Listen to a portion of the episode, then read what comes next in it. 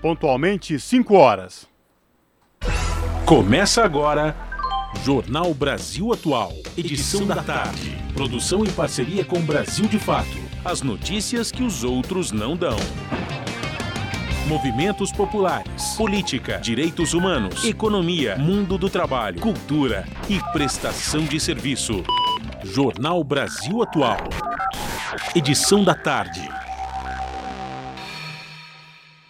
Olá, hoje é terça-feira, 23 de agosto de 2022, uma data muito importante, Larissa Borer e ouvintes da Rádio Brasil Atual. Nesta terça-feira, 23 de agosto, a Rede TVT completa 12 anos no ar aí, levando muita informação em defesa da democracia, dos direitos humanos e do mundo do trabalho. Parabéns, TVT, por mais anos aí, muitas primaveras para toda a equipe que faz todo dia um jornalismo diário de qualidade e que leva para você as informações necessárias. Enfim, hoje é terça-feira, o Jornal Brasil Atual começa agora com a minha apresentação Cosmo Silva e de Larissa Borer. E estas são as manchetes de hoje.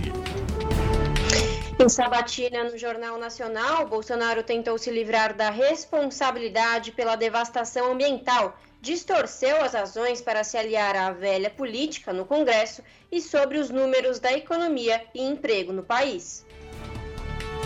E ainda na sabatina, o candidato à reeleição novamente não admitiu com clareza a credibilidade do processo eleitoral. Sobre a pandemia, culpou a imprensa pela tragédia brasileira. Ministro Alexandre de Moraes, do Supremo Tribunal Federal, determinou que a Polícia Federal cumpra mandados de busca e apreensão em endereços de oito empresários que compartilharam mensagens golpistas em grupo de aplicativo de mensagens. Ex-prefeito Fernando Haddad, do PT, se mantém estável em primeiro lugar em nova pesquisa para o governo de São Paulo, com 32,4% dos votos. Na corrida pelo Senado, o ex-governador Márcio França também segue na frente, com 29,7% das intenções. Bancos mantêm proposta abaixo da inflação. Comando Nacional dos Bancários continuam negociação com o setor patronal nesta terça-feira. E trabalhadores nos Correios fazem ato em Brasília pela retomada das conversas com a empresa sobre renovação do acordo coletivo. Quatro a cada dez brasileiros adultos estão com nome sujo por inadimplência. Pesquisa aponta que o número de devedores no Brasil é o maior em oito anos.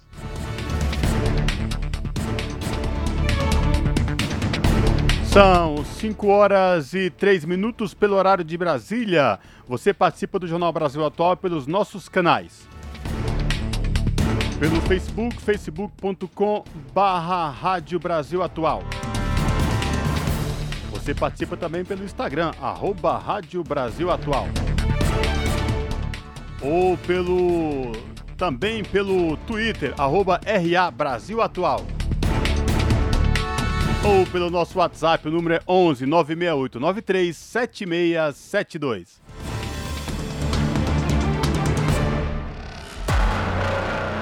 Você está ouvindo? Jornal Brasil Atual, edição da tarde uma parceria com Brasil de Fato. Na Rádio Brasil Atual, tempo e temperatura. Terça-feira de sol entre nuvens aqui na capital paulista. Neste momento, 18 graus. Para a noite, céu com algumas nuvens e temperatura mais baixa, mas sem chance de chuva. No ABC Paulista, tarde ensolarada, 18 graus neste momento. Não há previsão de chuva para agora e nem para o período da noite, só a temperatura que cai um pouco. Em Mogi das Cruzes, 15 graus neste momento. Fim de tarde com algumas nuvens. Possibilidade de chuva fraca e passageira em algumas localidades. E em Sorocaba, à tarde desta terça-feira, de sol entre nuvens. Agora os termômetros marcam 22 graus. Final de tarde com ventinho gelado e algumas nuvens durante a noite. Não há previsão de chuva na região. Juliana Almeida, Rádio Brasil Atual. Na Rádio Brasil Atual.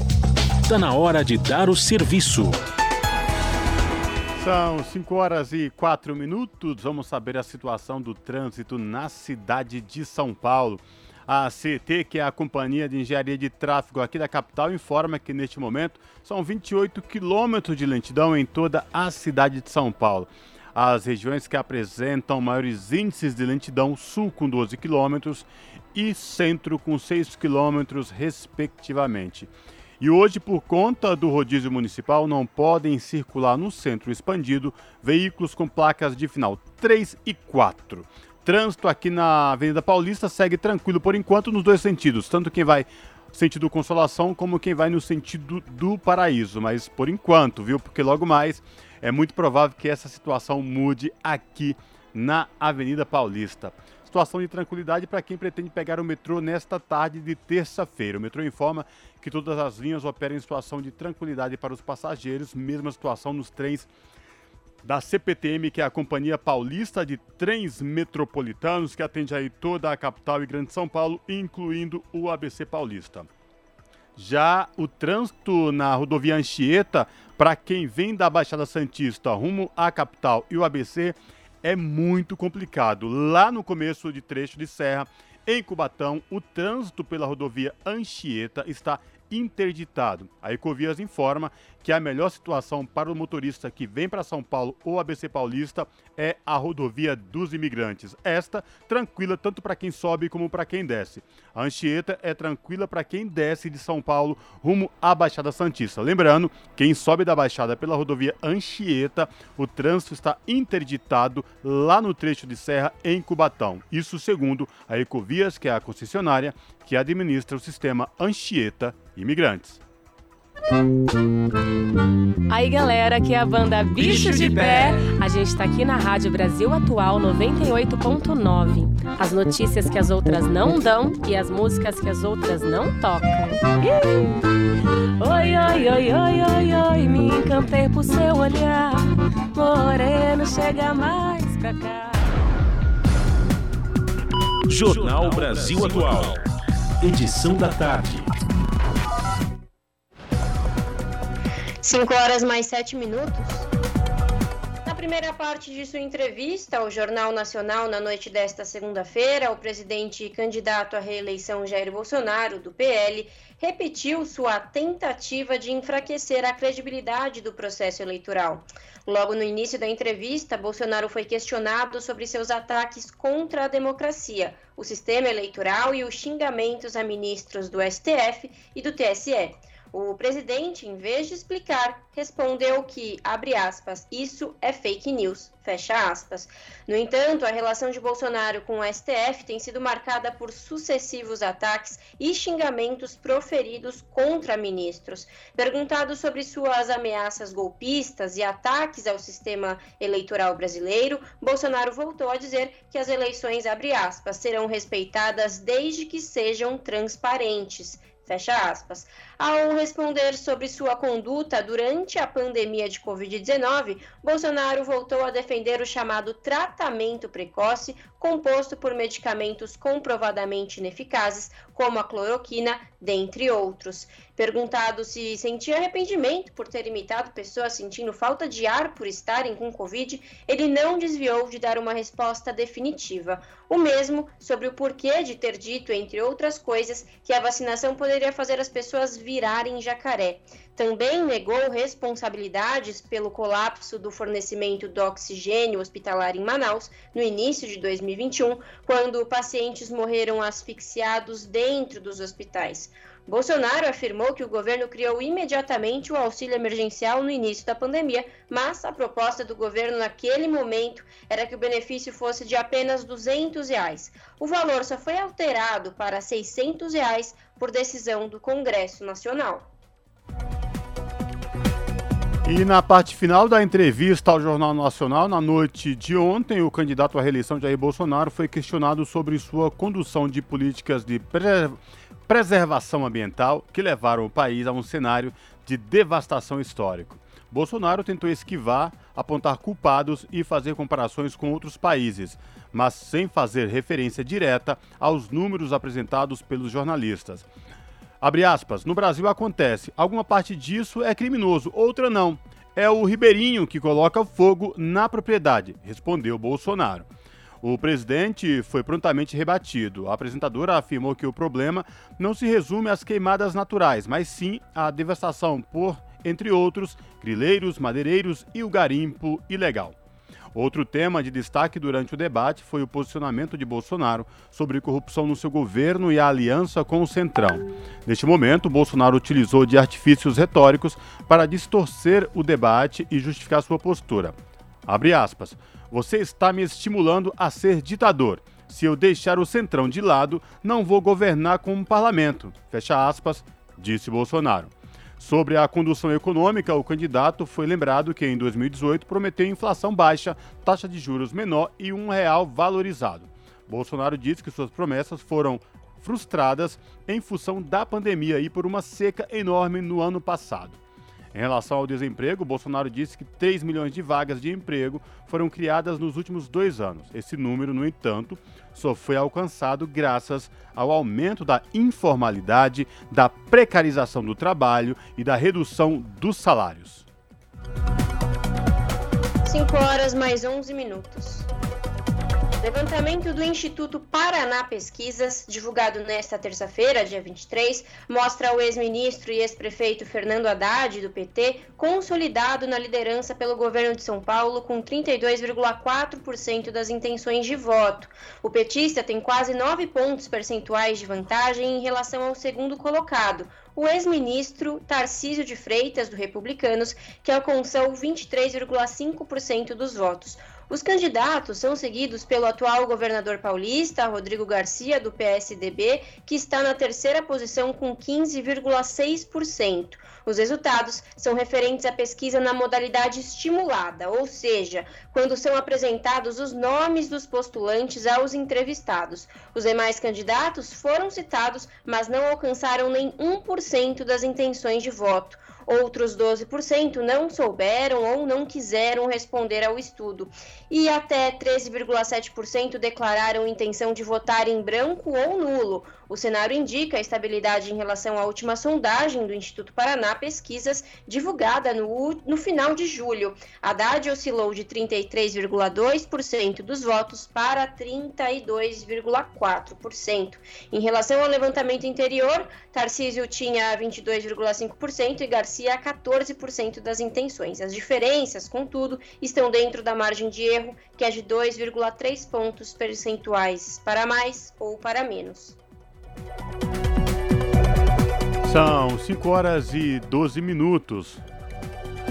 Mulheres na Berlinda, a violência política de gênero e o alcance dos casos no Brasil do ódio. Lei sobre tema completou um ano este mês, mas ainda esbarra em conjunto de dificuldades. Especialistas apontam caminhos. A reportagem é de Cristiane Sampaio com locução de Mariana Lemos, do Brasil de Fato. Um levantamento do PSOL mostra que a violência contra integrantes do partido tem crescido com o avanço do conservadorismo e da cultura do ódio no país. O dossiê também deixa clara uma constatação a de que mulheres são o principal alvo dos ataques. O documento menciona as situações registradas entre março de 2017 e julho de 2022. Dos 34 casos notificados pela sigla, cinco atingiram homens, enquanto 29 tiveram como alvo as mulheres, sendo seis delas transexuais.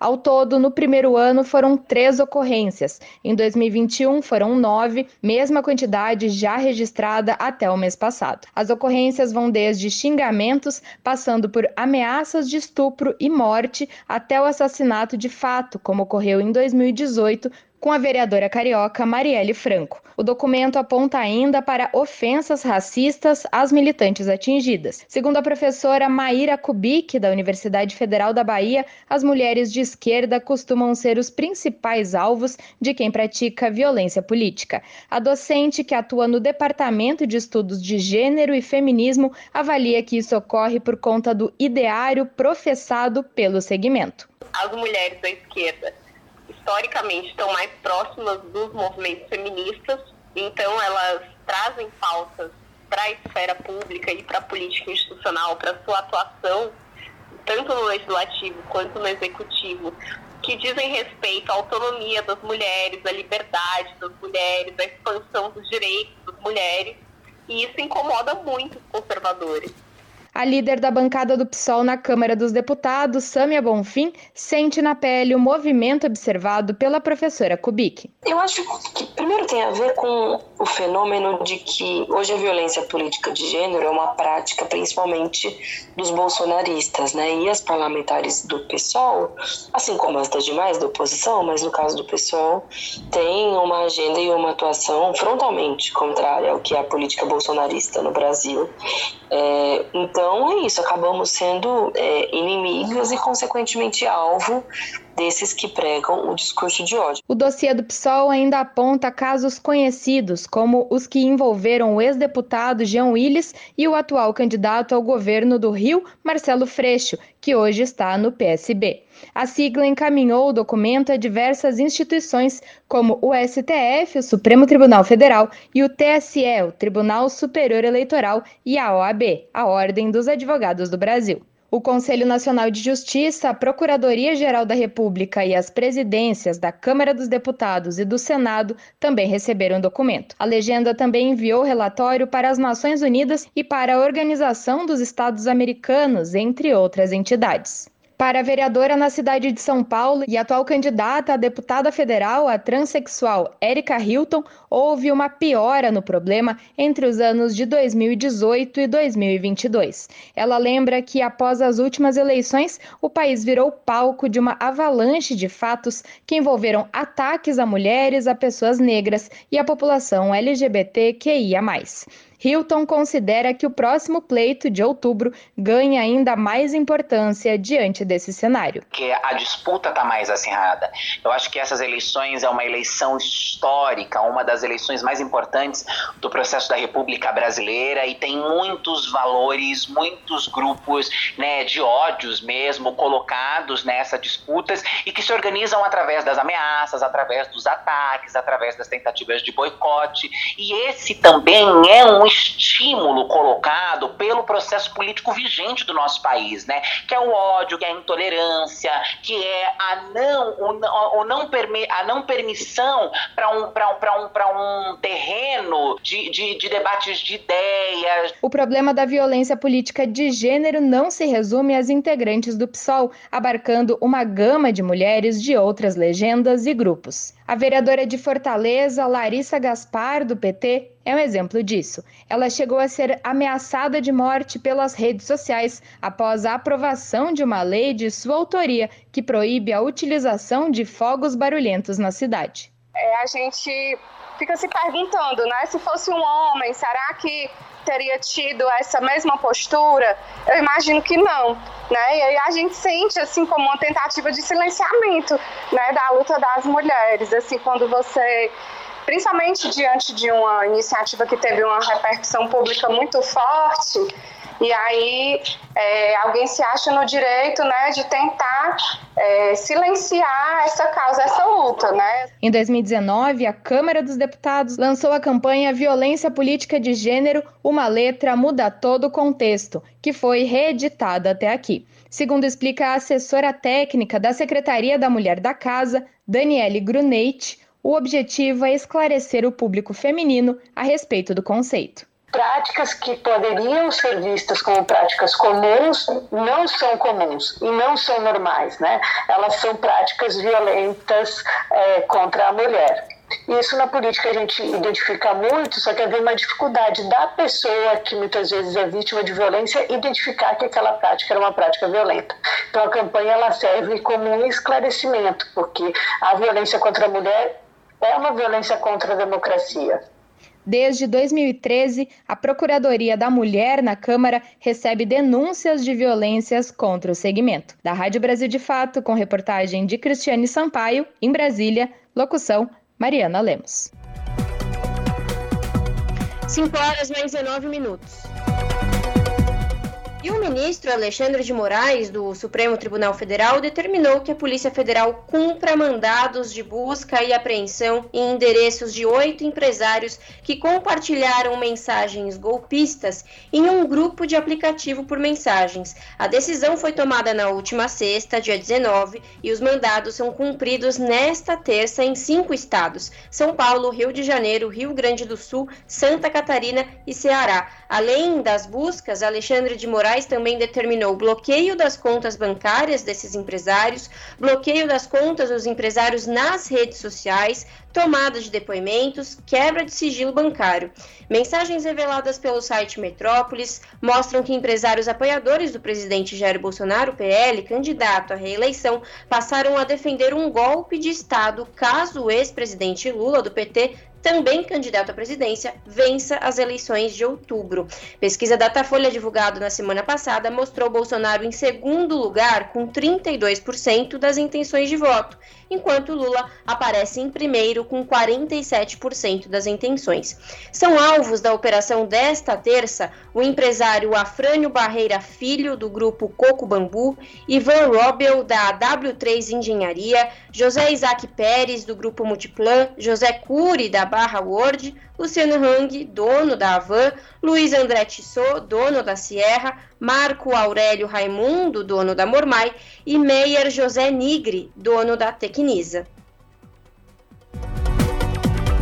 Jornal Brasil Atual, edição da tarde, são 5 horas e 21 minutos. Às vésperas da eleição, o Exército simula guerra cibernética contra grupo de ideal proletário. Comando, que questionou urnas eletrônicas em comissão do TSE, reuniu órgãos do governo e empresas em exercício militar. A reportagem é de Paulo Motorim, com locução de Douglas Matos, do Brasil de Fato. Às vésperas das eleições, o Exército Militar Guardião Cibernético 4.0, organizado pelo Comando de Defesa Cibernética do Exército na semana passada, contou com um cenário de guerra fictícia em que os participantes combateram uma organização política chamada Ideal Proletário Pantaneiro, identificada pela sigla IPP. No contexto geopolítico imaginário do exército, o suposto regime com ideais proletários demanda dos oponentes a demarcação de reservas que pertenceriam ao seu território originalmente. De acordo com a narrativa, o não reconhecimento desse alegado direito histórico fez com que o IPP ocupasse militarmente a região disputada. A investida militar dos chamados proletários, segundo o exercício, levou o Conselho de Segurança da ONU a encerrar as negociações diplomáticas e aprovar uma resolução que prevê intervenção militar. Todo esse cenário imaginário criado pelos militares brasileiros faz parte da quarta edição do Guardião Cibernético, realizado todos os anos pelas Forças Armadas para criar e apresentar um ambiente supostamente realista, onde infraestruturas críticas precisam ser protegidas de ataques cibernéticos. O evento, que reúne órgãos do governo e empresas como a Cisco, Claro e Criptos, ocorreu do dia 16 até o dia 19 de agosto. O ambiente simulado de guerra, com referências a ideias de esquerda como inimigas, foi concebido pelo Ministério da Defesa para outro exercício, a Operação Meridiano, uma simulação conjunta do Exército, Marinha e Aeronáutica que ocorreu no Pará em outubro do ano passado. Uma outra simulação das Forças Armadas, realizada em 2020 e revelada pelo The Intercept Brasil no fim de 2021, teve o objetivo de combater uma organização armada clandestina que teria surgido de uma dissidência do Partido dos Operários, o PO, que recruta e treina militantes do MLT, um movimento de luta pela terra. Na época, em resposta via Lei de Acesso à Informação, o Exército disse que o exercício em que pintou alvos em organizações legítimas e militantes de esquerda não teve nenhuma conotação político-ideológica nem de nacionalidade. O Brasil, de fato, procurou o Exército para verificar se a denominação das organizações fictícias fazem referência a organizações de esquerda. Até o momento não houve resposta e o espaço continua aberto para manifestações. Responsável pelo exercício, o Comando de Defesa Cibernética do Exército esteve nos últimos meses no centro dos holofotes da arena política brasileira. A área esteve representada pelo general Eber Portela em uma comissão criada pelo TSE, Tribunal Superior Eleitoral, para fiscalizar o processo das eleições.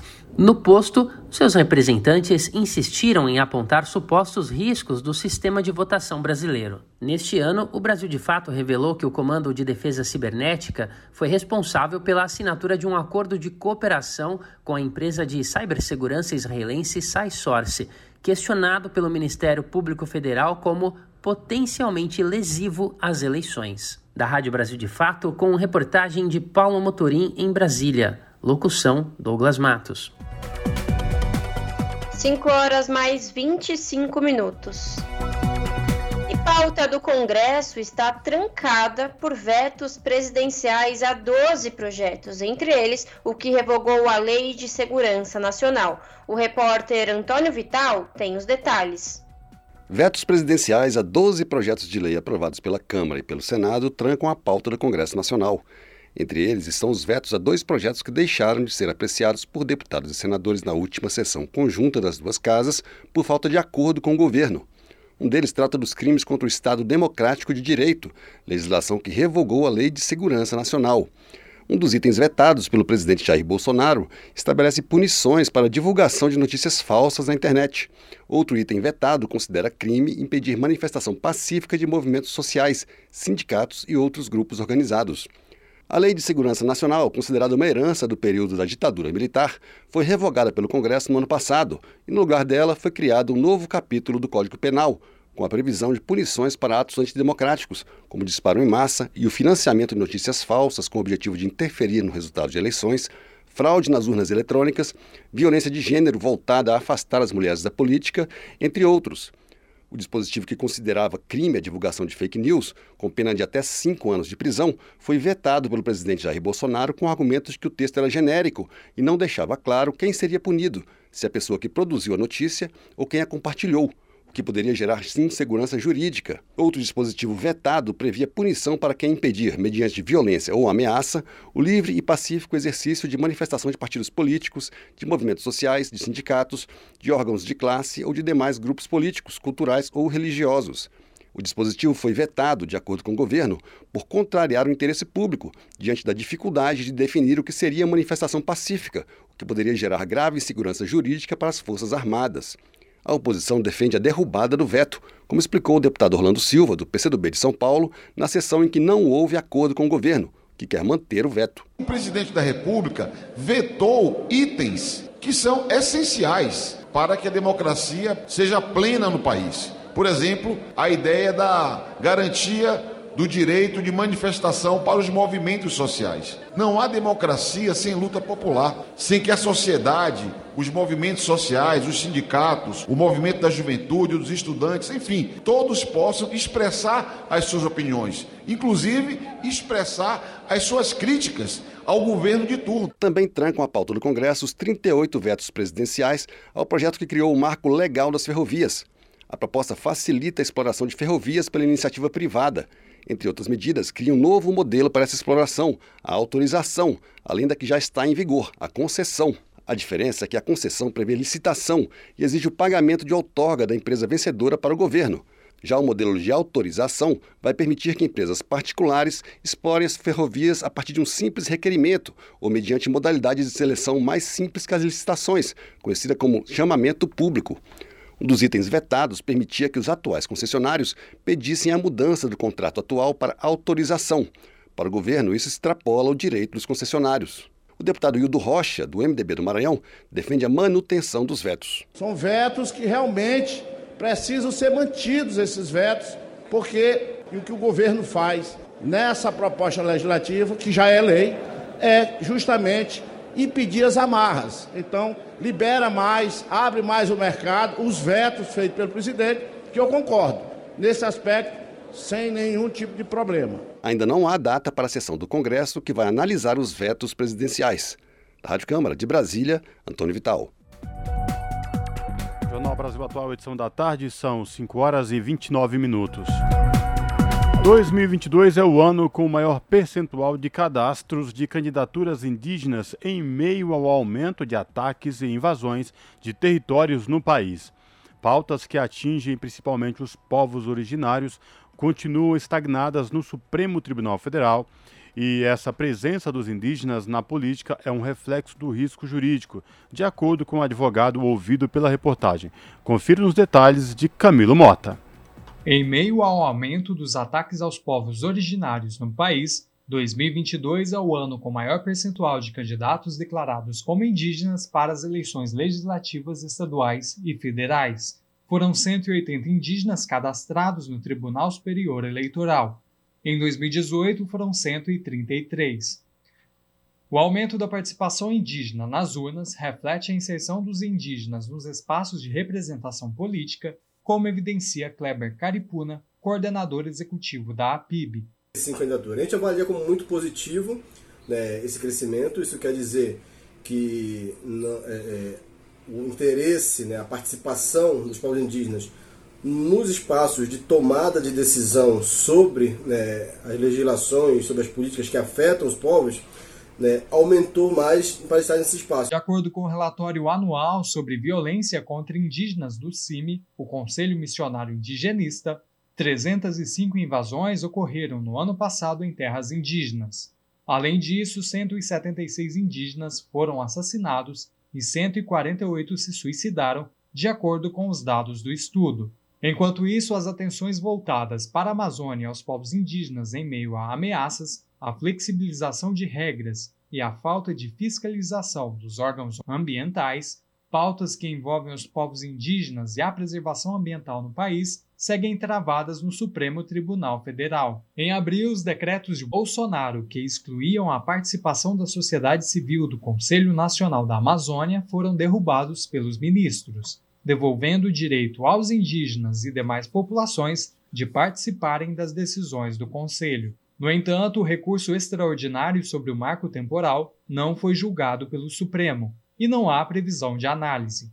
A tese propõe que apenas indígenas que estavam em determinado território tenham direito a ocupá-los, deixando populações vítimas de invasões e realocação, por exemplo, sem o direito a um território digno e seu. Para Rafael Modesto, assessor jurídico do CIMI, Conselho Indigenista Missionário, as candidaturas impactam no cenário nocivo, como pontua. A gente tem acompanhado esse aumento exponencial né, com relação às candidaturas indígenas para o pleito desse ano 2022, especialmente é, é, para, para, para a função é, de deputados estaduais, deputados federais, dá sim no contexto marcadamente é, perigoso aos povos indígenas em função dos ataques, das invasões, de um cenário de risco no judiciário em função do julgamento é, do processo envolvendo o povo Choclen, que discute a tese do marco temporal. Então, é, sem dúvida nenhuma, as comunidades indígenas, as organizações indígenas se levantam e colocam à disposição como candidatas e candidatos a importantes cargos, né? como deputados estaduais, deputados federais. Então, é, isso sim está imediatamente relacionado é, ao contexto em que vivem esse contexto, repito, marcadamente nocivo, perigoso, é, de grandes possibilidades de interpretação, de reinterpretação do nosso texto constitucional, de invasão, de violência nos territórios, do garimpo, do roubo de madeira, da pilhagem das riquezas naturais nas terras indígenas, né? Caripuna aponta a importância da presença indígena nos espaços responsáveis pela decisão do presente e futuro dos povos originários. No âmbito do movimento indígena, né, no âmbito das suas assembleias, enfim, desde principalmente da, a partir da década de 70, né, os povos indígenas discutem, debatem a política. Agora, no cenário da política partidária, essa inserção ela é muito mais recente, né? E talvez esse crescimento no interesse né, das candidaturas indígenas nesses três últimos pleitos eleitoral demonstram né, o quanto que a gente quer estar nesses espaços também que decidem né, a vida né, dos cidadãos e das cidadãs brasileiras, né, e não seria diferente para os povos indígenas. Camilo Mota, Rádio Brasil Atual e TVT.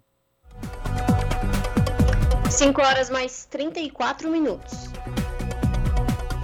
830 mil pessoas se voluntariaram para atuar como mesários nas eleições este ano. O número significa aumento de mais de 90% em relação às eleições de 2018. Reportagem de Daniel Wito. Mais de 830 mil pessoas se voluntariaram para trabalhar como mesários nas eleições deste ano. Segundo o Tribunal Superior Eleitoral, esse número representa um aumento de 93% em relação aos voluntários nas últimas eleições gerais, em 2018. Neste ano, cerca de 1 milhão e 700 mil mesários foram nomeados pela Justiça Eleitoral para atuar nas eleições de outubro. O número de voluntários representa 48% do total. O eleitor que foi chamado para trabalhar como mesário pode contestar a convocação em um prazo de cinco dias a partir do recebimento. Por se tratar de um trabalho obrigatório, a dispensa só ocorre em casos excepcionais, após avaliação de um juiz eleitoral.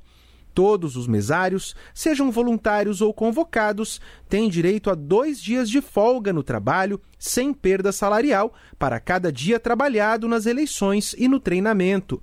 No dia da eleição, eles recebem auxílio alimentação e um certificado da Justiça Eleitoral. Quem trabalha como mesário também tem direito à preferência no desempate em concursos públicos que tenham essa previsão no edital. Da Rádio Nacional em Brasília, Daniel Ito. Esse é o Jornal Brasil Atual, edição da tarde. Uma parceria com Brasil de Fato.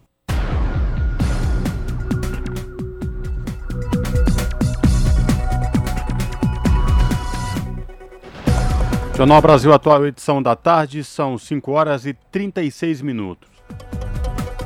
Quatro a cada dez brasileiros adultos estão com o nome sujo por inadimplência. Pesquisa aponta que o número de devedores no Brasil é o maior em oito anos. Os detalhes com Vinícius Konchinski do Brasil de Fato.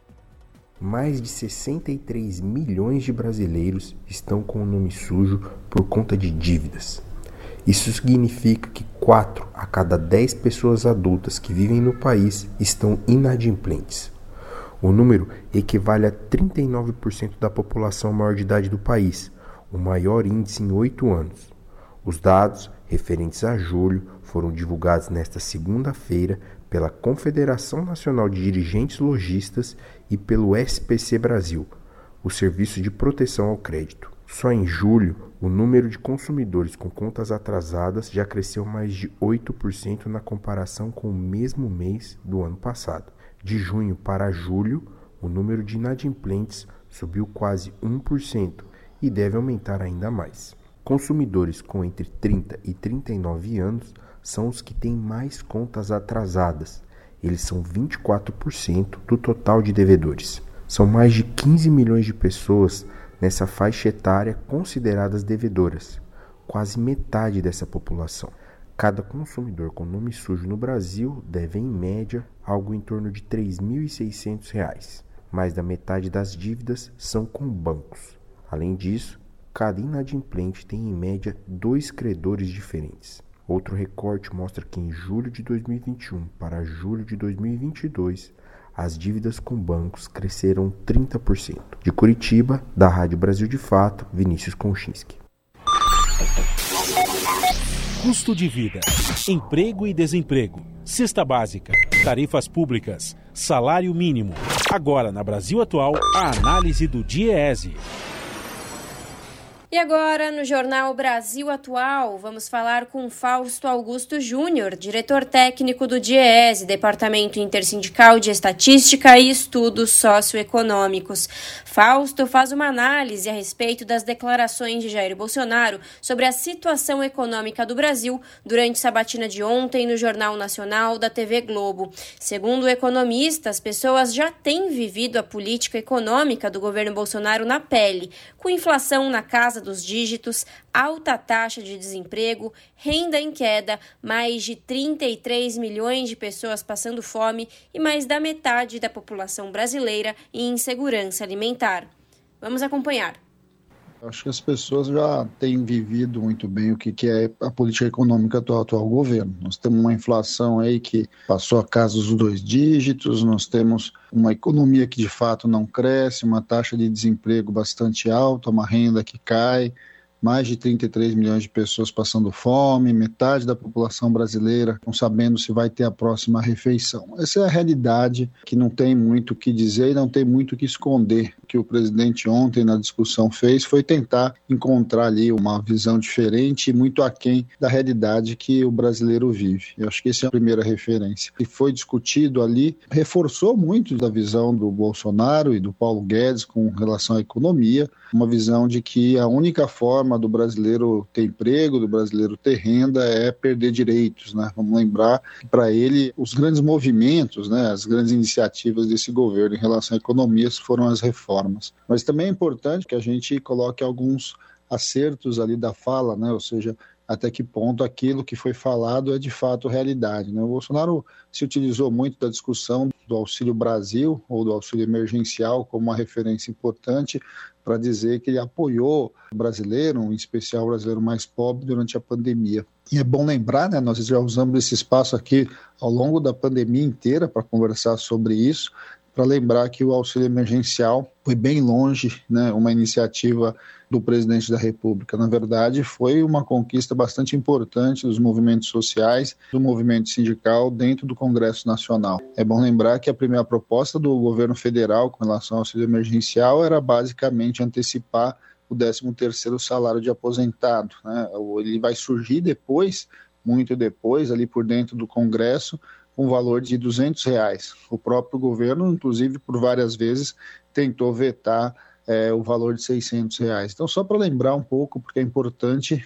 que de alguma forma a gente vá desmontando várias fake news aí que o governo Bolsonaro vai falando e vai colocando, inclusive em relação à economia. Quando a gente pega muito a fala, né, você vai perceber que o governo Bolsonaro não apresentou nada ontem, porque na verdade apresentou muito pouco ou quase nada do ponto de vista do que, ele foi, do que foi feito do ponto de vista econômico. A taxa de câmbio está alta, a questão do dólar é fato, né? Nós de um dólar abaixo dos quatro, pouco mais de três reais para mais de cinco, a inflação mais do que dobrou, a taxa de desemprego cresceu, a renda caiu, ou seja, quando a gente vai olhando aí, nada do que foi de fato prometido, apresentado no programa de governo, né, lá de 2018, foi cumprido, ao contrário. Agora, é, eu acho que esse olhar, né, a gente nem precisa falar tanto dele, porque a população sente, a população sabe, a população vem vivendo o que, que significa um projeto de governo, não um projeto de poder, que na verdade, em vez de, de, de compartilhar renda, de reduzir as desigualdades, vem ampliando as desigualdades e vem priorizando sempre os mais ricos. Né? Assim, se for pensar, né, a fala ali de, de, de veracidade, né, de verdade que teve ali, foi a fala, por exemplo, da reforma da Previdência. Né? O Bolsonaro defendeu fortemente a reforma da Previdência e quem se aposentou ou quem não está conseguindo se aposentar sabe de fato o que significou aquela reforma de 2019. Então, quando a gente vai olhando, é, a verdade tem um mundo paralelo ali sendo construído, um mundo para tentar justificar o que não foi justificado. Acho que uma outra questão bastante importante para a gente olhar ali é essa discussão agora da redução do preço dos combustíveis. Né? Foi falado muito e vai ser muito falado aí nos próximos dois meses, três meses sobre isso. E aí, quando você vai ver, de fato, o que o governo Bolsonaro faz é, de novo, tirar recursos é, dos mais pobres, por meio de tirar recursos de estados e municípios, recursos que deveriam ir para saúde, educação, assistência social, e repassar esses recursos para a gasolina basicamente para tentar aliviar ali é, o erro na sua política de preços de combustíveis que atrelou ao câmbio e ao preço do barril do petróleo internacional. Então a gente vai vendo que as discussões econômicas, na verdade, ficaram bastante limitadas ao que pouco foi feito ou que nada foi feito e tentar justificar a atual realidade econômica da população e as dificuldades que o brasileiro vem sentindo. Acabamos de ouvir Fausto Augusto Júnior, diretor técnico do DIEESE, Departamento Intersindical de Estatística e Estudos Socioeconômicos, aqui no jornal Brasil Atual. Você está ouvindo? Jornal Brasil Atual, edição da tarde. Uma parceria com Brasil de Fato. Jornal Brasil Atual, edição da tarde, são 5 horas e 44 minutos. Retirar gás carbônico da atmosfera e armazenar em poços de petróleo que não deram em nada. E talvez no futuro vender o dióxido de carbono para alguma forma de aproveitamento que vier a ser inventada. Esse é o objetivo do projeto de lei que será debatido em audiência pública na Comissão de Infraestrutura. Confira mais detalhes na reportagem de Bruno Lourenço. O autor do projeto de lei, senador Jean Paul Prates, do PT do Rio Grande do Norte, sugere regulamentar a exploração e produção de petróleo ao contrário. Os poços que não produziram óleo ou que já foram esgotados seriam aproveitados para armazenar o dióxido de carbono.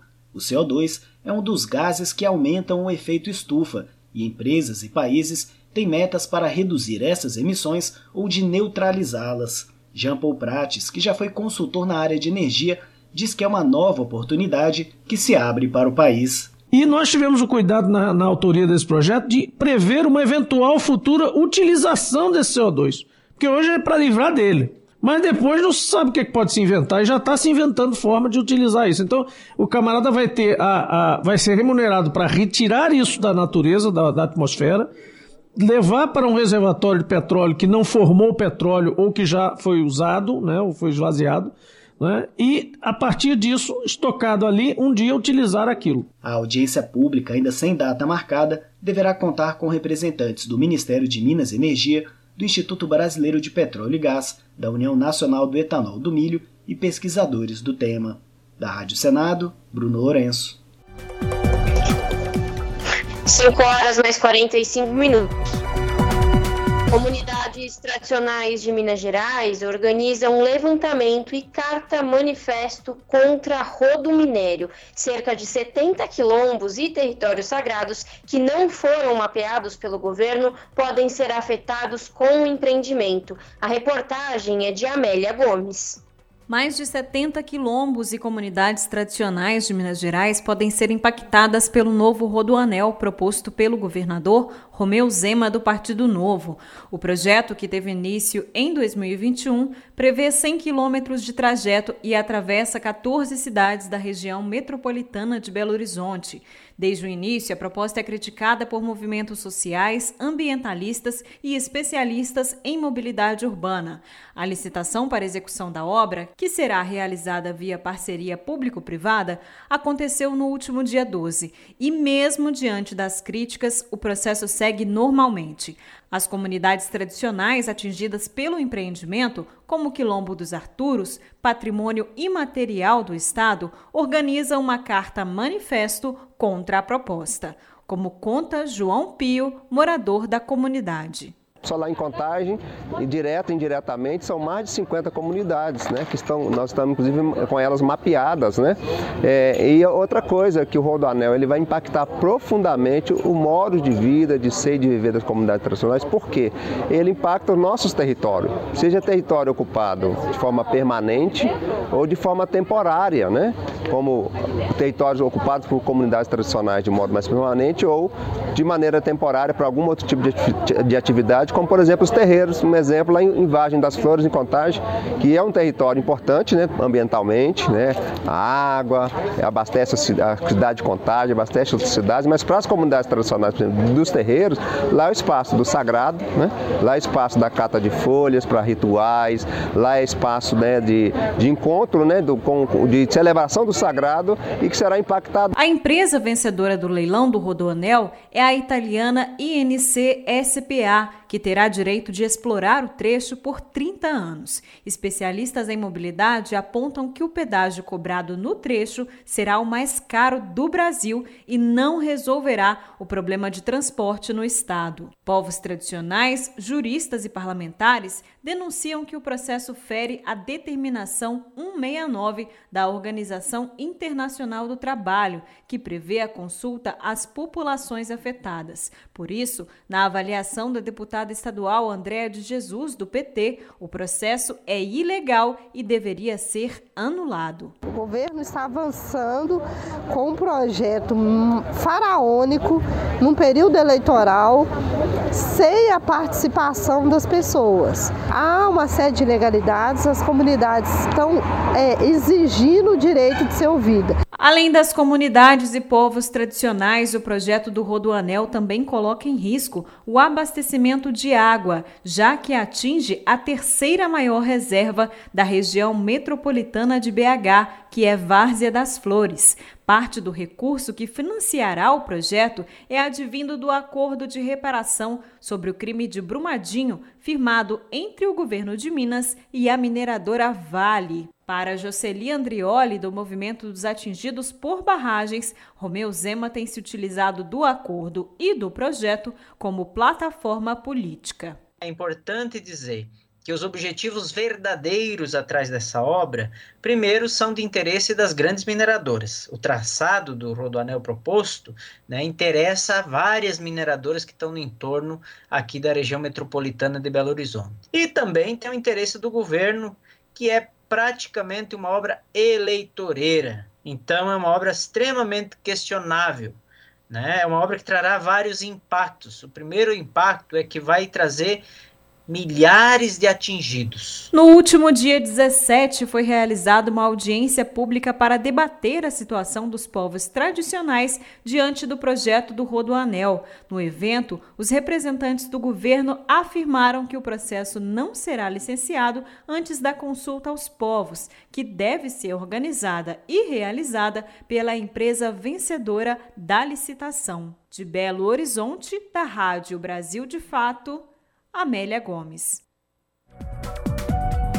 Jornal Brasil Atual, edição da tarde, são 5 horas e 50 minutos.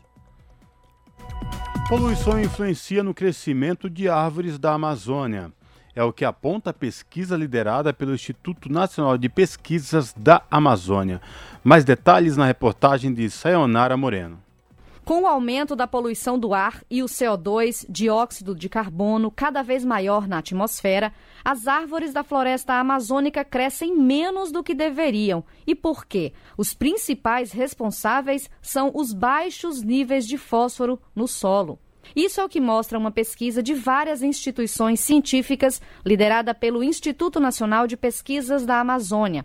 O artigo está publicado na revista científica Nature e tem autoria principal da engenheira florestal e doutoranda em ciências de florestas tropicais, Ellen Cunha. Ela explica que o experimento detectou um melhor crescimento das árvores depois que nutrientes foram colocados artificialmente no solo. E foi possível observar que a floresta sofria pela severa limitação do fósforo. A gente fez esse experimento de fertilização adicionando nitrogênio, fósforo e cátion para saber qual que era o nutriente limitante para o crescimento daquela floresta. E a gente descobriu que era o fósforo que estava limitando, né? Para que acontecer, por exemplo, a fotossíntese, é preciso o CO2. Mas existem diversas reações que precisam do fósforo para acontecer. E o que a gente espera é que essa absorção de carbono seja limitada pela disponibilidade de fósforo. Segundo ela, depois que o fósforo foi aplicado no solo da floresta, o crescimento ocorreu de forma rápida. A produção de raízes aumentou quase 30% e do dossel, a parte dos galhos e folhas, 19%. Ellen Cunha acrescenta que esse baixo teor de fósforo torna a floresta tropical menos resiliente, menos capaz de lidar com mudanças climáticas provocadas pelo excesso de poluentes na atmosfera a partir da queima de combustíveis fósseis ou do desmatamento. As raízes, elas são especialistas ali em conseguir nutrientes e água. Se tiver uma seca extrema, como o crescimento das raízes está limitado, ela pode não conseguir absorver a água que ela precisa em profundidades maiores do solo. Então isso causa uma vulnerabilidade da floresta à mudança climática. De acordo com a pesquisadora, as árvores têm capacidade de retirar o dióxido de carbono da atmosfera, melhorando a qualidade do ar. Esse processo faz com que as plantas acelerem o próprio crescimento enquanto desaceleram os efeitos das mudanças climáticas. Como solução para o baixo crescimento das florestas, Ellen Cunha sugere políticas públicas de proteção das florestas e de combate ao desmatamento. Da Rádio Nacional em Brasília, Sayonara Moreno. Te aproxega, vivente. Comece agora o Alimento é Saúde.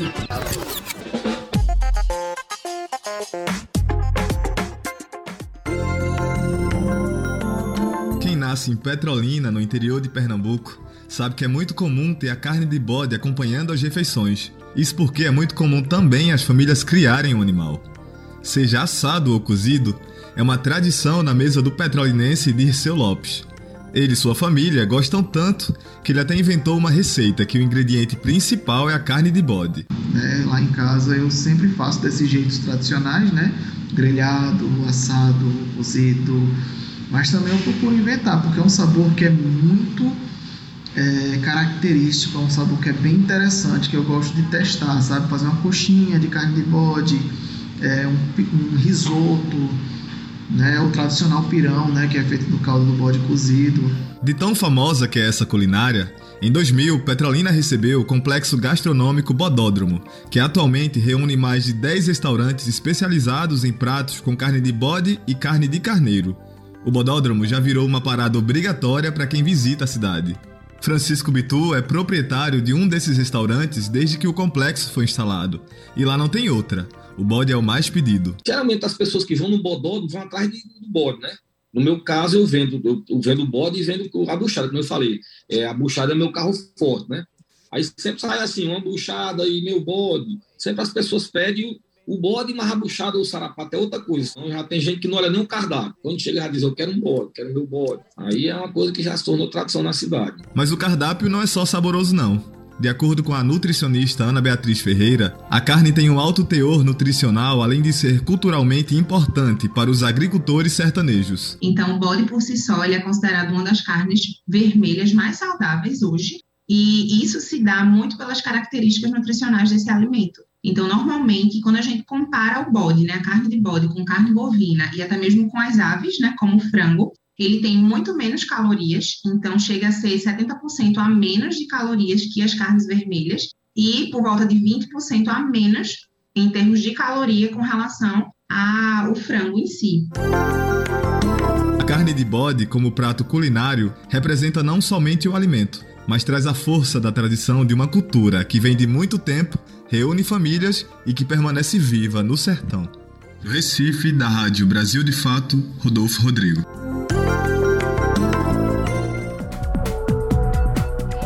5 horas mais 56 minutos. Imunização está limitada até o momento a Organização Mundial da Saúde diz que vacinação contra a varíola dos macacos deve ser primeiro para expostos ao vírus e pessoal da saúde. A imunização está limitada até o momento e não se sabe ao certo como funcionará. A agência da ONU diz que quando as doses estiverem à disposição, prioridade deverá ser respeitada. No início da fila também estão trabalhadores de laboratórios. Da ONU News em Nova York, mais detalhes na reportagem de Mônica Grayley. Em todo o mundo, o número de novos casos da varíola dos macacos cresce, a não ser na última semana, quando houve uma queda de 21%. Desde o início do ano, 96 países notificaram a doença, com mais de 40 mil confirmações em laboratório. Desse total, 12 terminaram em mortes.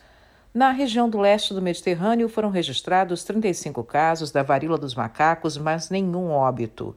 A OMS afirma que as vacinas são um auxílio adicional, mas até o momento os estoques são limitados e ainda não se sabe como a imunização vai funcionar. Não foi criada ainda uma vacina para a varíola dos macacos, mas muitos médicos dizem que quem foi imunizado contra a varíola pode ter alguma proteção. Para a agência da ONU, quando as doses chegarem, a prioridade deve ser dada a quem foi exposto ao vírus, aos agentes de saúde e funcionários de laboratórios. A varíola dos macacos continua se espalhando a mais países em todas as seis regiões de atuação da OMS. Ainda que a doença esteja na maioria afetando homens que fazem sexo com homens, todos correm risco. A agência informou que existem crianças e mulheres contaminadas no leste do Mediterrâneo. A doença foi declarada uma emergência de saúde pública de preocupação internacional em 23 de julho pelo diretor-geral da OMS, Tedros Ghebreyesus. Para ele, o estigma e a discriminação apenas atrasam a resposta e desviam a atenção do que realmente tem de ser feito. O foco deve ser uma resposta efetiva de saúde pública que contenha a transmissão e o vírus. A maioria das pessoas contaminadas com a varíola dos macacos pode se recuperar em casa com tratamento, mas em alguns casos as complicações podem levar à morte. Isso é real para grupos com comorbidades, doenças pré-existentes e outras condições médicas. Da ONU News, em Nova York, Mônica Grayle. A pluralidade de ideias e a informação confiável nunca foram tão necessárias. Você que gosta do conteúdo jornalístico produzido pela Rádio Brasil Atual e pela TVT tem uma missão muito importante: dar o seu apoio para que nossa voz continue cada vez mais forte. Jornalismo independente, com responsabilidade com a notícia e com a democracia, só é possível com a participação e o apoio popular. Acesse o site catarse.me/tvt, faça a sua assinatura e nos ajude com sua contribuição. Rádio Brasil Atual e TVT. Compromisso com a notícia. Compromisso com você. Salve, salve família, firmeza total. Aqui quem fala é o Dexter, sensacional. Eu também estou plugado, sintonizado na Rádio Brasil Atual, 98.9 FM. Pontualmente, 18 horas. Rádio Brasil Atual. Para sugestões e comentários, entre em contato conosco por e-mail redação@jornalbrasilatual.com.br ou WhatsApp DDD 11 96893 7672. Acompanhe a nossa programação também pelo site redebrasilatual.com.br.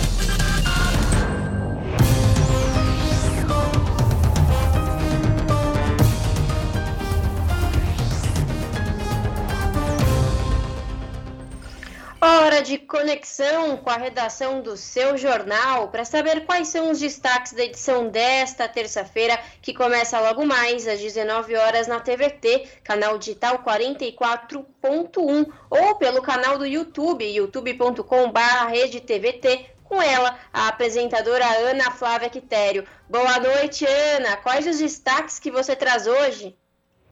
Olá, Lares e Cosmo, uma excelente noite a vocês e a todos os ouvintes da Rádio Brasil Atual. E vamos de destaques desta terça aqui no seu jornal a começar pela juventude latino-americana que precisa se unir para combater os problemas causados pelos governos de direita, como a falta de empregos e de perspectiva de futuro. É sobre isso a nossa reportagem. E essa foi a conclusão do encontro que aconteceu hoje entre a juventude do Sindicato dos Metalúrgicos do ABC e uma comitiva da juventude argentina ligada à Frente de Todos. Outro assunto também hoje no seu jornal vai ser sobre o número de postos de trabalho no setor comercial brasileiro, que caiu em 2020, segundo o levantamento recente do IBGE. Os trabalhadores também passaram a ter salário menor no ano. Na série histórica da pesquisa, que começou em 2007, a queda na ocupação no comércio foi a maior já registrada. E para encerrar, a correção da tabela do imposto de renda entrou no radar das campanhas eleitorais este ano, vocês devem ter percebido, e não é à toa. Se as alíquotas da tabela não forem corrigidas, os trabalhadores vão perder cada vez mais. Já estão perdendo, mas imagina perder mais. Né? Quem ganha um salário mínimo e meio, por exemplo, cerca de R$ 1.818, vai pagar imposto de renda ano que vem, isso em meio à alta de juros e também de inflação. Bom, essas e outras reportagens completas vocês conferem comigo daqui a pouquinho, pontualmente às sete da noite no seu jornal. Bom programa, Lares e Cosmo. Beijão grande para todo mundo. Eu espero por vocês. Até lá. Jornal Brasil Atual, edição da tarde. Uma parceria com Brasil de Fato.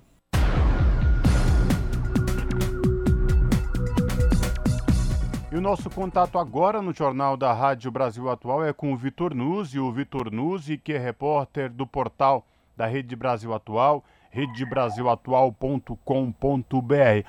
Olá, Vitor, prazer falar contigo, tudo bem? Seja bem-vindo. Olá, Cosmo, prazer meu, obrigado. Boa tarde.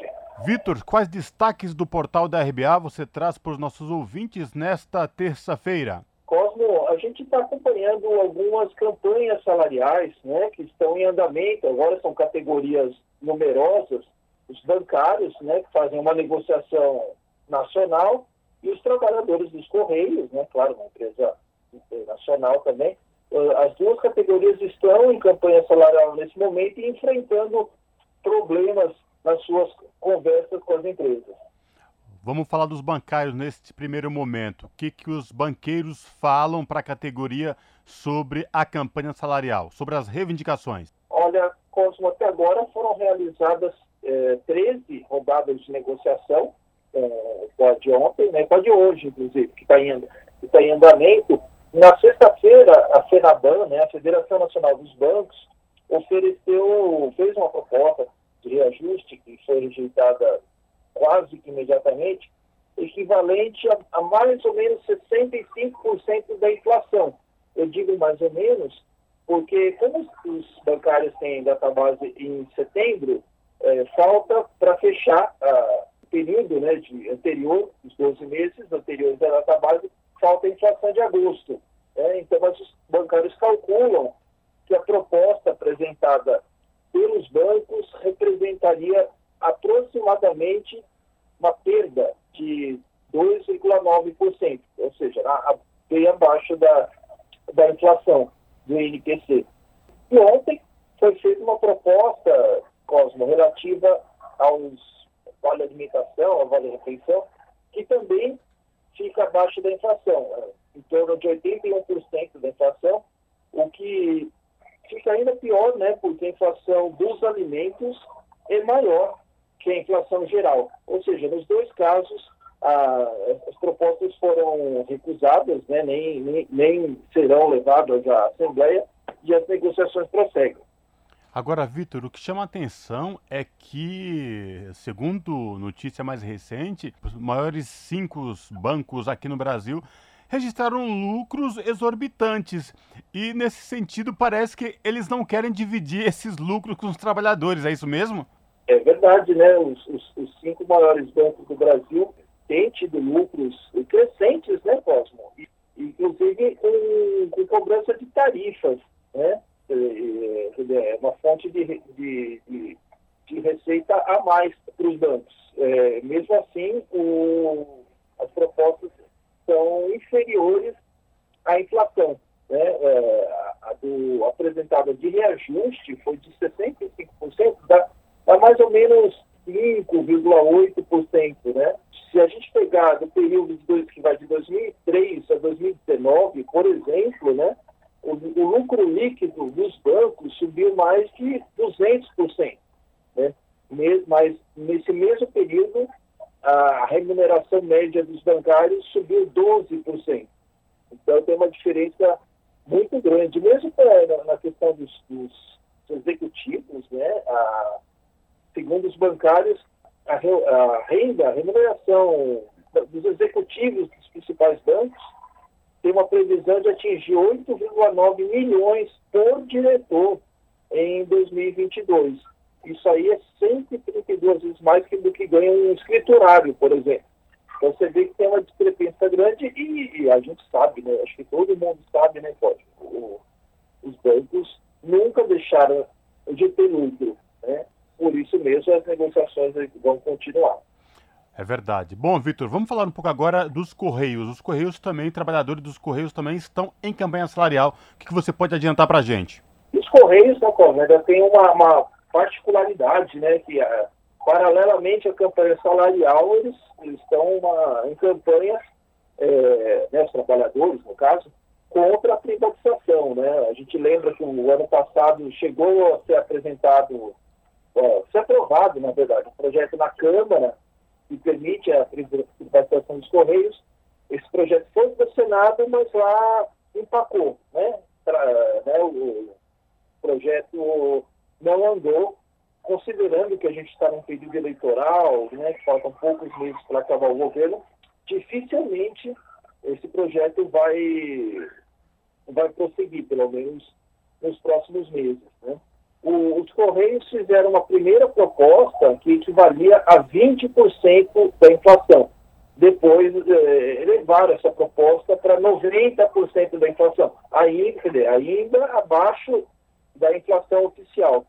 Por isso mesmo é, não houve acordo e hoje, né, nessa terça-feira, trabalhadores nos Correios estão fazendo uma manifestação em Brasília, diante da sede dos Correios, né, pela retomada das negociações em defesa da, da empresa pública, né, E na, nas, nos últimos anos, Cosmo, né, a, as negociações foram parar sempre na Justiça do Trabalho.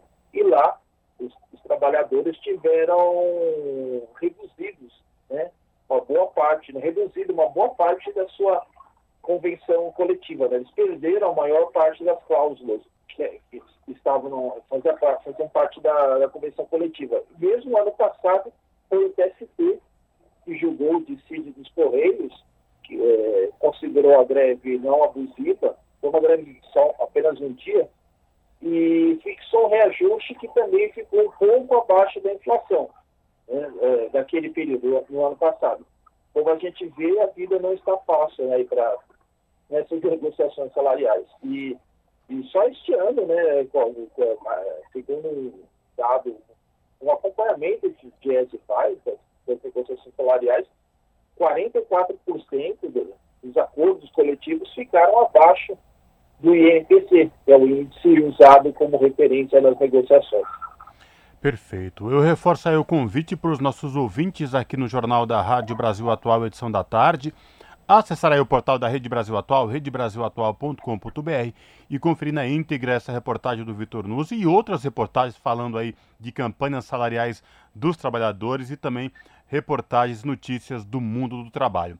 Vitor, obrigado por falar com os nossos ouvintes aqui no Jornal da Rádio Brasil Atual, edição da tarde. Se cuide, espero falar contigo em uma próxima oportunidade, viu? Abraço. Um abraço, Corre. Obrigado pelo convite. Boa tarde para você e para os ouvintes. Falamos aqui com o Vitor Nuzzi no Jornal Brasil Atual. Você está ouvindo? Jornal Brasil Atual, edição da tarde. Uma parceria com Brasil de Fato. 6 horas mais 10 minutos. No Dia Internacional para a Memória do Tráfico de Escravos e sua abolição, a Unesco quer quebrar o silêncio. A Unesco destaca projeto para aprofundar conhecimentos sobre o assunto. Diretora-geral pede pelo fim da exploração humana. Da ONU News, em Nova York, mais detalhes na reportagem de Mayra Lopes. Neste 23 de agosto, a Organização das Nações Unidas para Educação, Ciência e Cultura marca o Dia Internacional para a Memória do Tráfico de Escravos e a sua abolição. A data lembra o levante de 1791 em São Domingos, hoje República do Haiti, que teve um papel crucial na abolição do tráfico transatlântico de escravos. De acordo com os objetivos do projeto intercultural As Rotas dos Povos Escravizados da Unesco, o dia deve oferecer uma oportunidade de reflexão coletiva sobre as causas históricas, os métodos e as consequências da tragédia.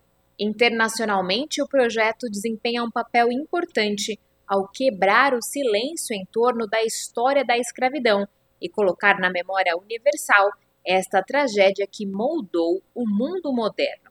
Hoje, segundo a Unesco, a ação contribui para desracializar e descolonizar o imaginário, desconstruindo os discursos baseados no conceito de raça que justificavam sistemas de exploração.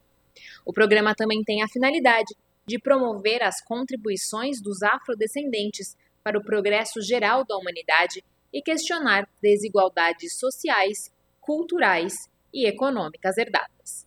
Da ONU News em Nova York, Mayra Lopes.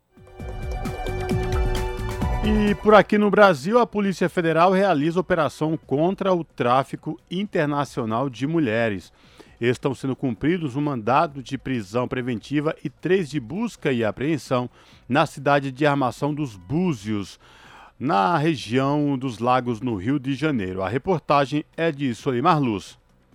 Policiais federais fazem operação em um paraíso turístico da região dos Lagos do Rio de Janeiro, contra suspeitos de integrar uma quadrilha especializada no tráfico internacional de pessoas e drogas. Na operação de hoje, chamada de lenocínio, estão sendo cumpridos um mandado de prisão preventiva e três de busca e apreensão na cidade de Armação dos Búzios. Os os mandados foram expedidos pela primeira vara federal de São Pedro da Aldeia, também na região dos Lagos.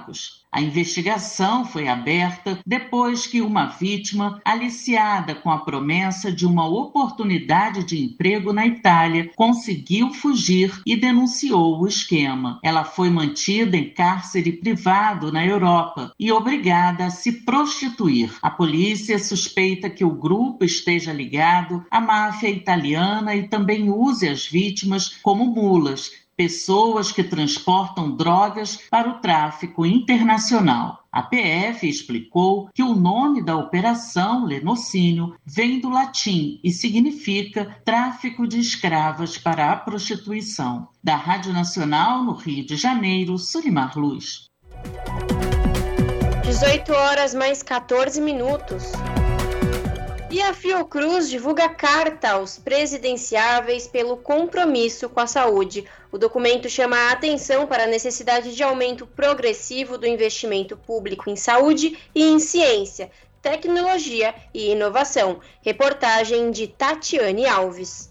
A Fundação Oswaldo Cruz divulgou nesta terça-feira um documento que visa contribuir para o debate eleitoral. É a carta aos candidatos à presidência da República e à sociedade. Com o título Desenvolvimento Sustentável com Equidade, Saúde e Democracia, o texto traz 10 diretrizes que sintetizam um conjunto de propostas para campos diretamente relacionados à saúde dos brasileiros e ao desenvolvimento do país. A carta será encaminhada aos coordenadores de campanha de todos os candidatos à sucessão presidencial. O documento chama a atenção para a necessidade de aumento progressivo do investimento público em saúde e em ciência, tecnologia e inovação. Também alerta para a revogação das regras fiscais que restringem o bem-estar, a ciência e educação, assim como a necessidade de medidas de combate à fome e à pobreza extrema. No outro ponto, a Fiocruz diz que é preciso aumentar os investimentos para superar a vulnerabilidade econômica do Sistema Único de Saúde. As diretrizes contemplam ainda a defesa de uma ação integrada para o enfrentamento da emergência climática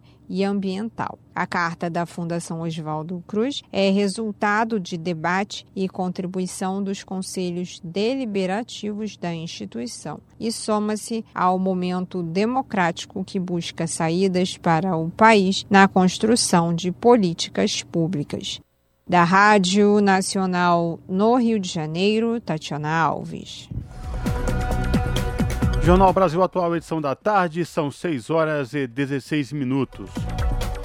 Em manifesto, meninas de todas as regiões do Brasil denunciam um descaso sofrido pela educação pública brasileira e propõem medidas para tornar o ensino mais inclusivo. O documento foi lançado na última semana pela rede de ativistas pela educação do Fundo Malala no Brasil.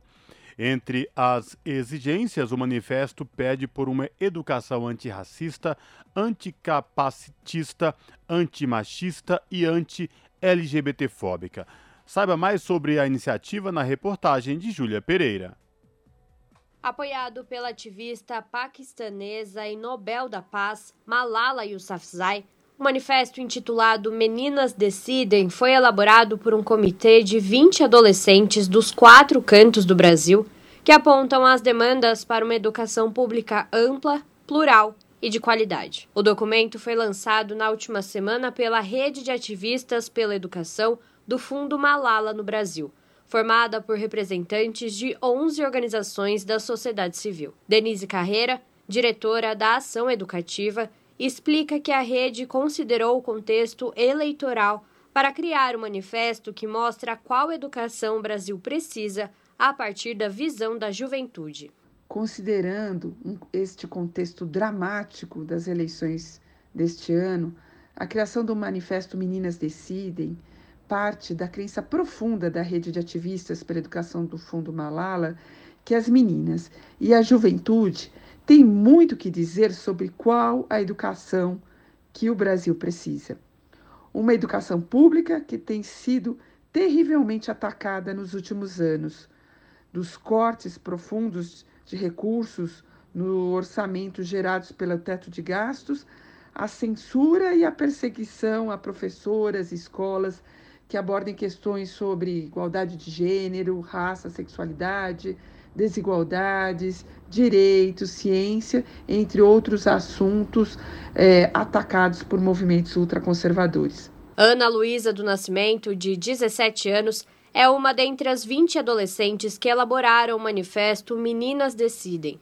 A jovem quilombola de Mirandiba, município pernambucano, diz que o documento busca a inclusão e não a exclusão na educação. Entre as propostas colocadas na carta está uma educação antirracista, anticapacitista, antimachista, anti-LGBTQIA+, fóbica, que não apenas não exclua, mas que também acolha todas as diversidades. O manifesto traz como exigência o direito da mulher de ter uma boa educação, de ter igualdade nas escolas, o respeito da cultura de cada uma das meninas, tanto periféricas como indígenas, como quilombolas, como travestis ou trans, ou com deficiência. o manifesto quer que todos sejam aceitos, todos se sintam confortáveis na escola se sintam acolhidos, se sintam juntos. A gente busca a inclusão e não a exclusão. É como a gente falou no dia do manifesto, somos uma, mas não somos só. A gente quer essa inclusão nas escolas, da nossa cultura, do nosso jeito de ser, que a gente possa ser quem somos nas escolas. A gente não tenha que ter medo de ir para a escola e sofrer algum tipo de agressão ou algo do tipo pela forma que vivemos por ser mulher, ou por ser trans ou travesti, por ser indígena, a gente quer respeito. O documento também denuncia que o descaso sofrido pela educação pública nos últimos anos afeta, sobretudo, meninas negras, indígenas, quilombolas, do campo, trans, travestis e com deficiência. A estudante indígena de 17 anos, Ellen Sharen Santos Silva, que também integra o grupo responsável pela elaboração do manifesto, chama atenção para problemas do ensino público que impedem o desenvolvimento dessas jovens, como a estrutura precária das escolas e a falta de capacitação dos professores e professoras. Infelizmente, nós ainda temos uma educação pública ineficiente, principalmente para essas minorias. A situação torna-se ainda mais agravante em escolas indígenas, rurais, quilombolas, comunidades periféricas, que são escolas que possuem, infelizmente, ainda vários retrocessos a falta de profissionais de qualidade, falta de estrutura. A educação pública ela não proporciona que essas minas se desenvolvam. Então, só através de projetos ou de outras ações que essas meninas têm essa oportunidade. É, infelizmente, a escola ela não contribui com esse avanço. Poucas escolas têm essa inquietação em relação a provocar um avanço positivo na educação desses jovens né, em situação de vulnerabilidade. Então, os projetos sociais vêm para dar esse impulso, dar essa oportunidade a essas minorias que são tão carentes de oportunidades. A íntegra do manifesto Meninas Decidem pode ser acessado no site Gênero e Educação. Júlia Pereira, Rádio Brasil Atual e TVT. 6 horas mais 22 minutos. E a cidade de São Paulo oferece curso gratuito de língua portuguesa para imigrantes. Saiba mais sobre a iniciativa na reportagem de Nelson Lim. Em São Paulo, imigrantes com mais de 18 anos que estiverem interessados em aprender a língua portuguesa de graça podem se inscrever em um projeto da Prefeitura, o Portas Abertas. O projeto, que existe desde 2017, oferece aulas de português em 11 escolas da rede municipal de ensino espalhadas por todas as regiões da cidade. Quem quiser começar a aprender pode se inscrever em qualquer momento do semestre letivo, independentemente de sua situação migratória. As aulas ocorrem duas vezes por semana e o material é dividido em três módulos: básico, intermediário e avançado. O material didático também traz atividades que promovem discussões sobre combate ao racismo machismo e respeito à diversidade de gênero. Uma das responsáveis pelo material didático, a professora Caroline Mendes, explica como foi pensado o ensino de português para os imigrantes no projeto. Perspectiva do ensino de português como uma língua de acolhimento. Então, não é impor o português ao migrante, mas possibilitar que ele se comunique, que ele acesse os serviços públicos da cidade, que ele conheça os seus direitos a partir do aprendizado do português, mas também que ele entenda que a sua própria forma de falar, a sua própria vivência vai também modificar essa língua, né? Vai trazer uma forma específica de contato com essa língua que deve ser acolhida. A coordenadora de uma das turmas, Sulima Pogrembich, conta que há muitos angolanos, libaneses e afegãos na sua turma e que a experiência do intercâmbio cultural entre eles na sala de aula é enriquecedora. O compartilhamento aqui, então, de, de afetos, de culturas e de línguas, idiomas, é algo sensacional. Para efetuar a matrícula no projeto Portas Abertas Português para Imigrantes, é necessário apresentar um documento de identificação, seja aquele emitido no Brasil ou no país de origem, e um comprovante de residência. Caso não possua, pode ser preenchida uma declaração de residência. Para receber o certificado de cada módulo, é necessário que o aluno assista a 75% das aulas do semestre. Os endereços onde são oferecidas as aulas estão no site direitoshumanos.prefeitura.sp.gov.br. Da Rádio Nacional em São Paulo, Nelson Linho. Jornal Brasil Atual, edição da tarde, são 6 horas e 25 minutos. O Senado vai analisar um projeto que prorroga até 2023 o prazo da Lei Paulo Gustavo. A medida, que seria uma ajuda emergencial para o setor cultural durante a pandemia, só foi promulgada em julho deste ano. A reportagem é de Marcela Cunha. O Senado vai analisar uma proposta que prorroga o prazo de execução da Lei Paulo Gustavo até 2023. A norma foi criada para atenuar os impactos da pandemia sobre o setor cultural, um dos segmentos mais afetados. Apesar de prever ações emergenciais, a lei só foi promulgada em julho deste ano. Por isso, o autor da lei, senador Paulo Rocha, do PT do Pará, quer mais tempo para que estados e municípios possam executar adequadamente os recursos. É pegar este fundo, esse dinheiro, e transferir para os estados e municípios aplicarem na cultura. Isso não só valoriza e fortalece a cultura local, mas como também gera renda para o município, porque aquece a economia local, o comércio local, para Paulo Rocha, houve demora na votação do projeto de lei, pensado para socorrer o setor em um momento de dificuldade. Foram 13 meses desde a apresentação da proposta até a promulgação além de sofrer mudanças na Câmara dos Deputados, foi vetada pelo presidente Bolsonaro sob o argumento do repasse de 3 bilhões de reais pela Lei Aldir Blanc. Já a Lei Paulo Gustavo autoriza o repasse de cerca de 3,9 bilhões de reais em recursos federais a estados e municípios. Se aprovada a prorrogação, os recursos poderão ser empenhados até 31 de dezembro de 2023, ainda que o repasse ocorra neste ano. O senador Humberto Costa, do PT de Pernambuco, lembrou que o dinheiro faz parte do superávit financeiro do Fundo Nacional de Cultura, que não vinha sendo utilizado para o fomento do setor. Procura atender emergencialmente as demandas do setor cultural, um dos primeiros a parar suas atividades e um dos últimos a retomá-las, e a Lei Paulo Gustavo contempla recursos que não são recursos originários do orçamento da União, mas que são de fundos que nunca foram utilizados para sua real finalidade. E isso contempla principalmente o audiovisual, que é uma área crucial para o nosso país. Aprovada por unanimidade pelo Senado, a Lei Paulo Gustavo é uma homenagem ao ator e comediante que morreu em decorrência da Covid. Além da prorrogação, a proposta do PT faz mudanças pontuais na lei para autorizar os consórcios públicos intermunicipais a executarem o plano de trabalho em todas as suas etapas. Também traz critérios de distribuição de uma das linhas de apoio do audiovisual baseados na população e no Fundo de Participação dos Estados, e define como se dará o uso de recursos da Lei Paulo Gustavo na restauração ou modernização de cinemas públicos. Da Rádio Senado, Marcela Cunha. Na Rádio Brasil Atual, tempo e temperatura. A quarta-feira na capital paulista será de sol entre nuvens.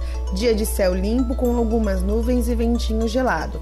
Sem previsão de chuva na região, com máxima de 22 e mínima de 13 graus. Em Santo André, São Bernardo do Campo e São Caetano do Sul, a quarta-feira começa com muitas nuvens, mas durante a tarde será de sol com clima gelado. Não há previsão de chuva, com máxima de 22 e mínima de 13 graus. Em Mogi das Cruzes, a quarta-feira o clima continua frio na região. Pela manhã, sol entre nuvens. Na parte da tarde, a previsão é de chuva fraca em algumas localidades, com máxima de 20 e mínima de 11 graus. Em Sorocaba, o clima esquenta nesta quarta-feira. O dia começa parcialmente nublado, mas na parte da tarde o sol aparece entre nuvens. Não há previsão de chuva na região, com máxima de 26 e mínima de 13 graus. Juliana Almeida, Rádio Brasil Atual. E chegou ao fim mais uma edição do Jornal Brasil Atual, edição da tarde, que teve minha apresentação Cosmo Silva e de Larissa Borer. Nos trabalhos técnicos, Fábio Balbini, produção Juliana Almeida. Você fica agora com Papo com Zé Trajano. Na sequência, você fica com seu jornal na TVT e no canal do YouTube da TVT. E lembrando, hoje, 23 de agosto, a Rede TVT completa 12 anos no ar. Parabéns, TVT, vida longa. A gente volta amanhã a partir das 5 da tarde. Tchau, parabéns, TVT!